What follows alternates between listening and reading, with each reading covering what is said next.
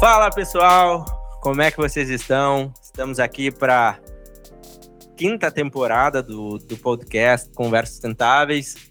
Esse, essa temporada que a gente está chamando de Pílulas Sustentáveis, onde a gente vai falar do beabá da sustentabilidade, trazer conteúdos que nortearam tudo que a gente já falou até o momento de, de sustentabilidade e para que todo a gente, que a gente consiga colocar todo mundo na mesma página, né? as pessoas poderem faz, fazer o início e aí sim se posicionarem, seja como executivo, seja como empresário para trazer no, no, novas estratégias e também para pessoas que quer, querem entrar no setor, que é a pauta de hoje. A gente vai falar com a Annelise. A Anne já gravou dois episódios com a gente. Ah. E, agora ela vai dizer para a gente assim, o que, que as pessoas precisam fazer. Anne, seja bem-vinda.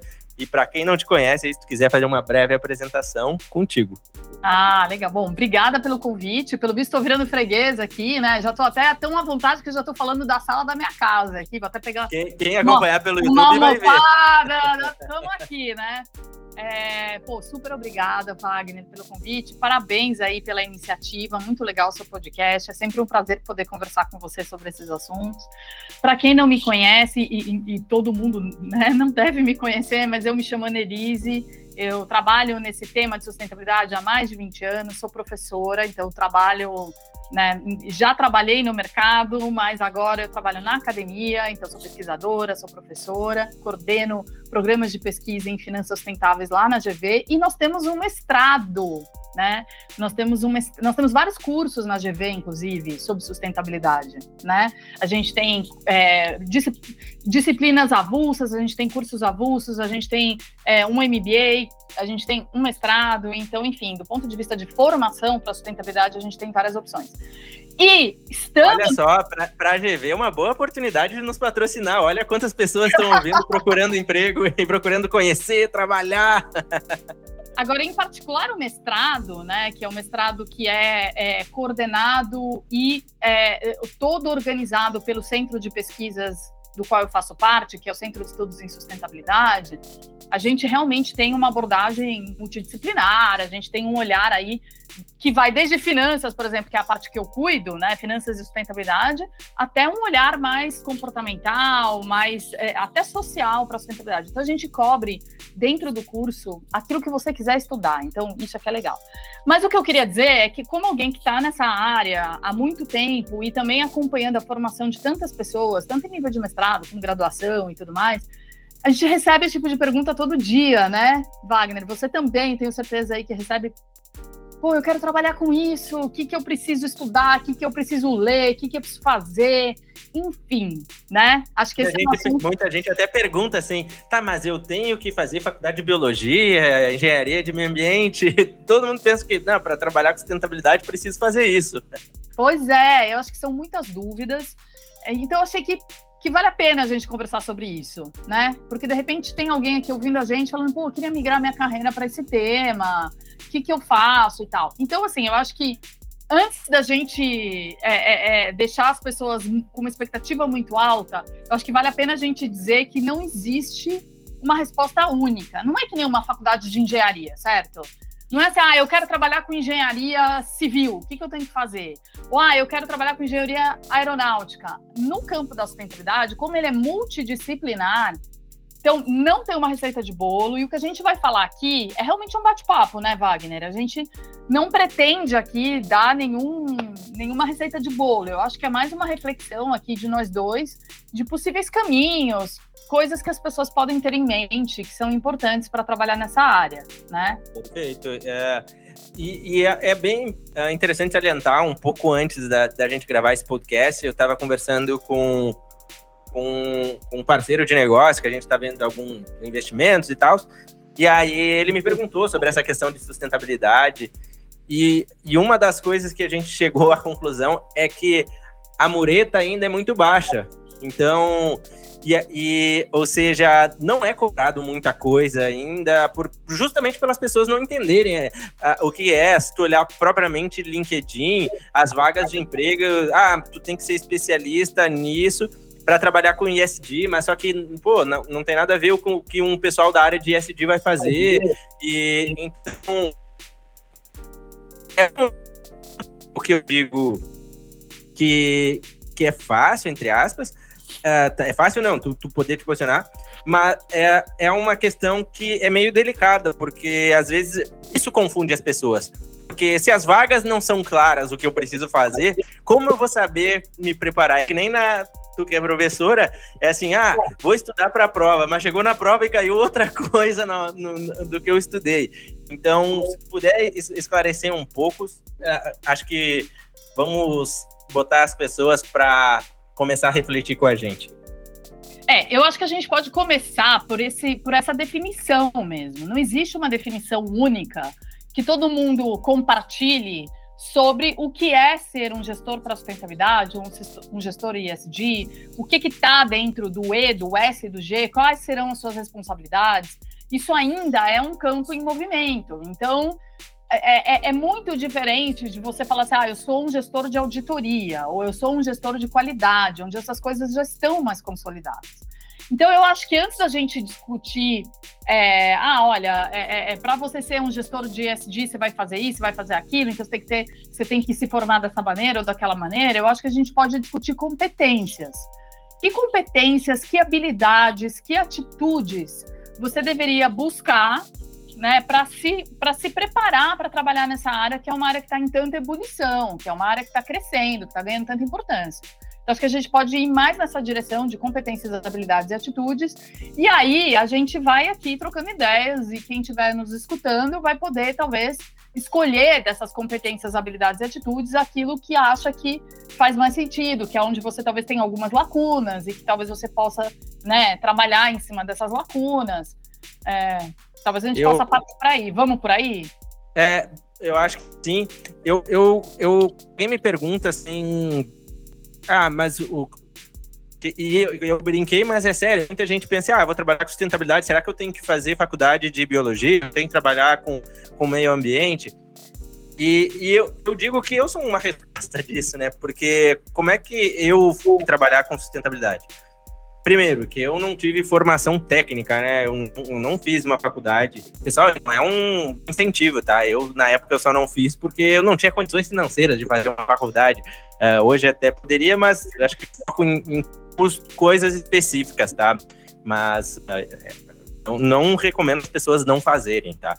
Uh, deixar bem claro, até porque depois vai que a GV queira nos patrocinar e eu vou dizer que não é para fazer faculdade, né? Daí fica ruim.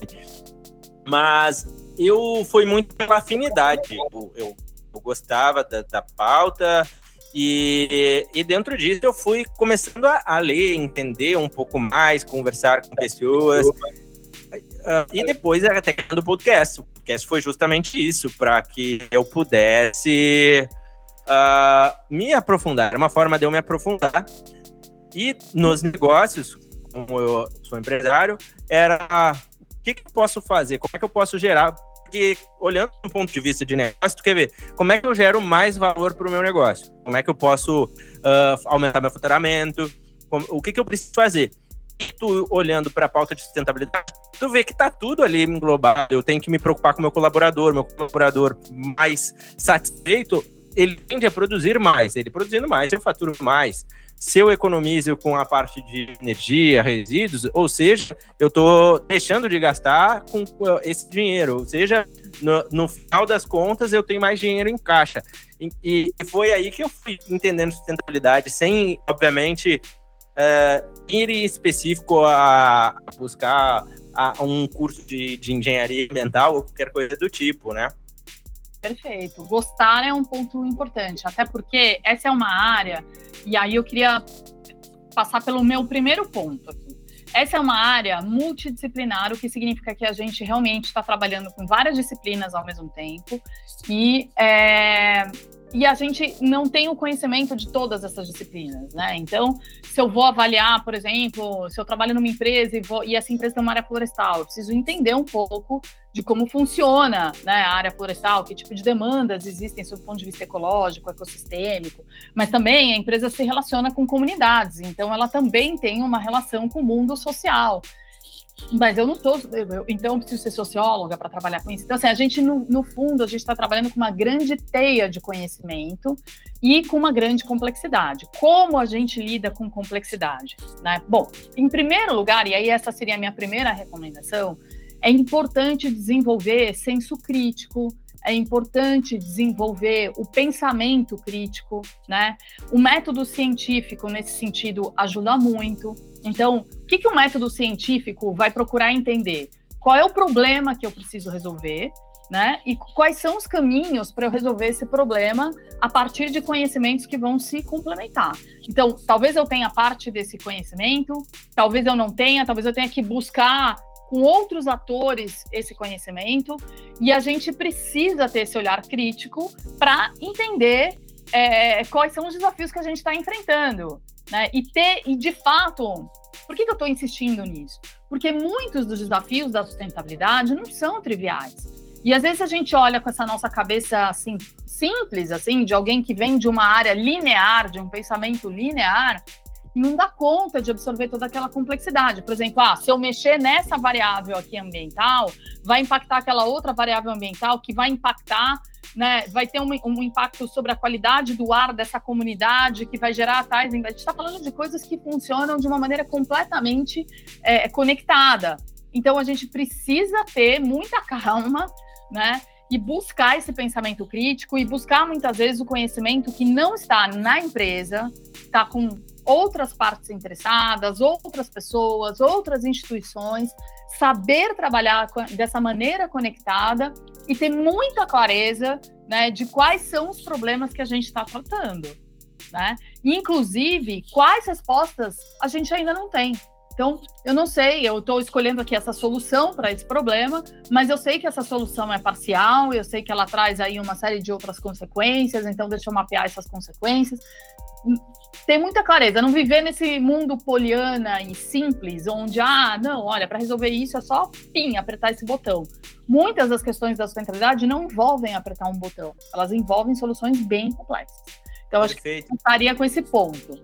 É, eu, eu até, eu tô anotando aqui, que depois isso até vai virar um, um card no, no Insta e no LinkedIn.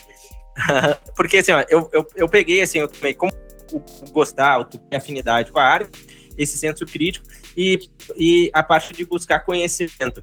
Elas, para mim, elas se unem de uma. Para mim, fica muito claro, porque as, as pessoas entram, tá, pode entrar, ah, eu gosto, eu gosto. Uh, é bem comum, ainda, eu, eu, acredito que vai profissionalizar, mas hoje é muito comum eu entrar, ah, porque eu gosto da natureza, vamos save the planet. Uh, eu, eu, ainda brinco, né, que a, o planeta vai continuar lá. Quem, as espécies somos nós, o problema é nós, né? E então, assim, isso é um ponto interessante. O outro ponto que eu vejo que entra o senso crítico é justamente isso. O senso crítico e buscar o conhecimento. É a gente trazer a racionalidade para a conversa.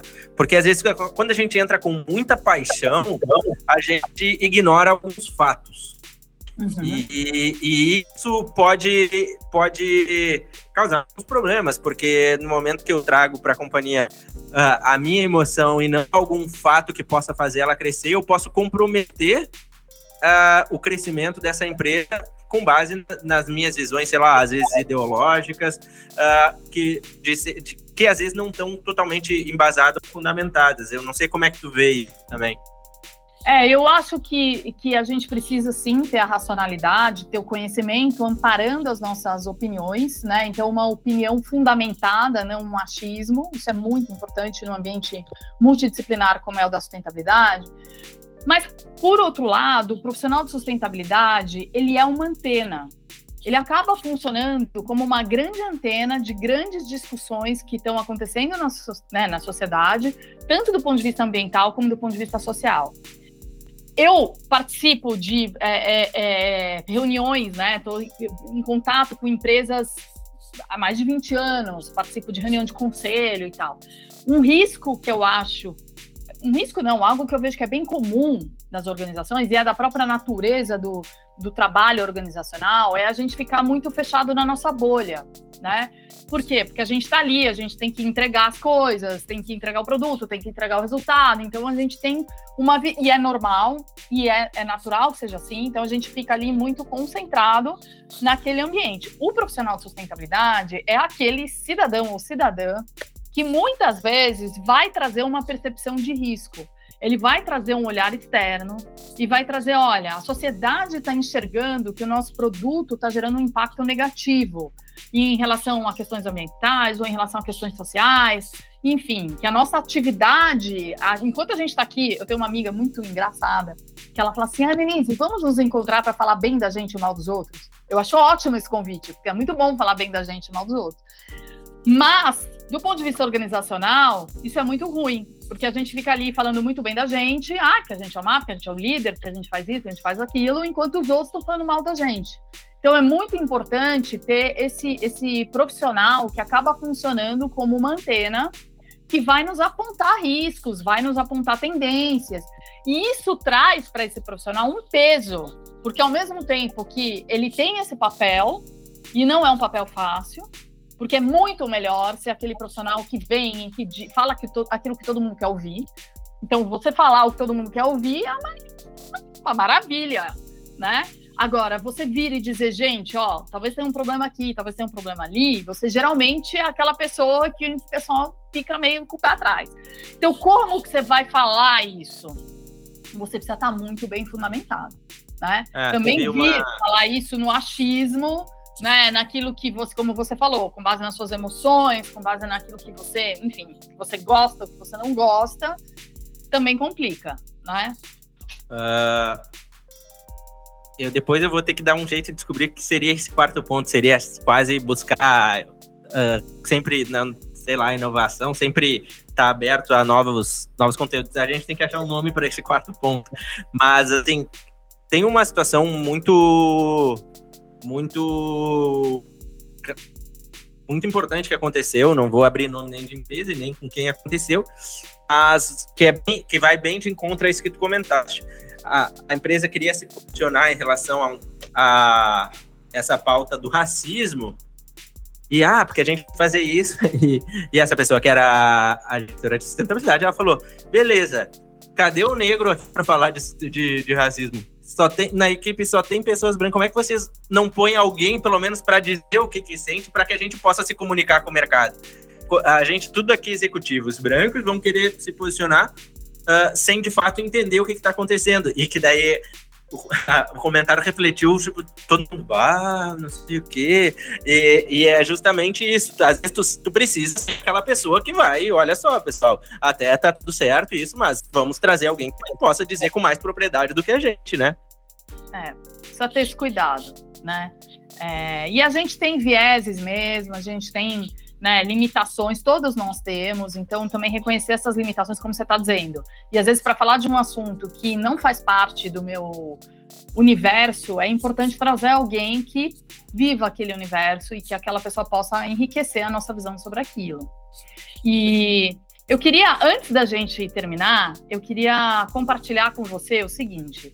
Não sei se você lembra, mas quando a gente marcou de fazer esse podcast, eu joguei no meu Instagram perguntas, porque eu tenho a felicidade de ter no meu Instagram muitos profissionais de sustentabilidade, né? Que, que, que me acompanham, que trocam comigo ali. Então, eu perguntei para eles se vocês pudessem dar dicas para quem quer entrar nessa área, o que, que vocês diriam? E aí eu selecionei aqui algumas, algumas, ah, algumas sugestões, assim. Vamos Vamos. Claro, toca a ficha. Até porque senão depois o pessoal fala, oh, Anne, não vou mais responder na tua cartinha. Oh, você, não me, você, não, você não usa isso, né? É. Mas eu, eu, leio tudo. Às vezes não dá pra gente responder, mas eu, eu leio tudo. Ó, eu escolhi algumas, porque também não dá tempo da gente falar de todas. É, tem uma pessoa que falou que ia me acompanhar, então fico feliz com isso, mas enfim, não era isso que eu ia falar. Ó, aprender a usar argumentos sólidos, pautados nos resultados e riscos do negócio, que é um pouco o que você falou aqui.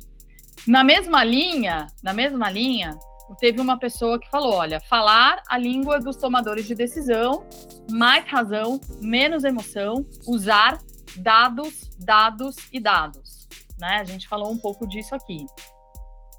É... Teve outra pessoa que falou desenvolver uma visão ecossistêmica, que é, é, tem um pouco a ver com essa complexidade que a gente está falando. Então, assim, eu acho esse ponto também muito importante. A gente não abordou ele muito aqui, apesar da gente ter falado da complexidade e tal, mas é muito importante, porque, por exemplo, a gente discute mudança climática, ah, mudança climática, inclusive internacionalmente, essa é a agenda ambiental mais consolidada, só que qualquer coisa que aconteça no âmbito climático vai impactar a biodiversidade, vai impactar outros elementos ambientais e ecossistêmicos. Então, a gente precisa entender essas conexões, né? É, hoje a gente fala de questões é, sócio da, da biodiversidade, porque essa biodiversidade ela também existe no relacionamento com as pessoas. Então, como isso afeta as pessoas? Então, desenvolver essa visão ecossistêmica, eu acho, eu acho muito importante.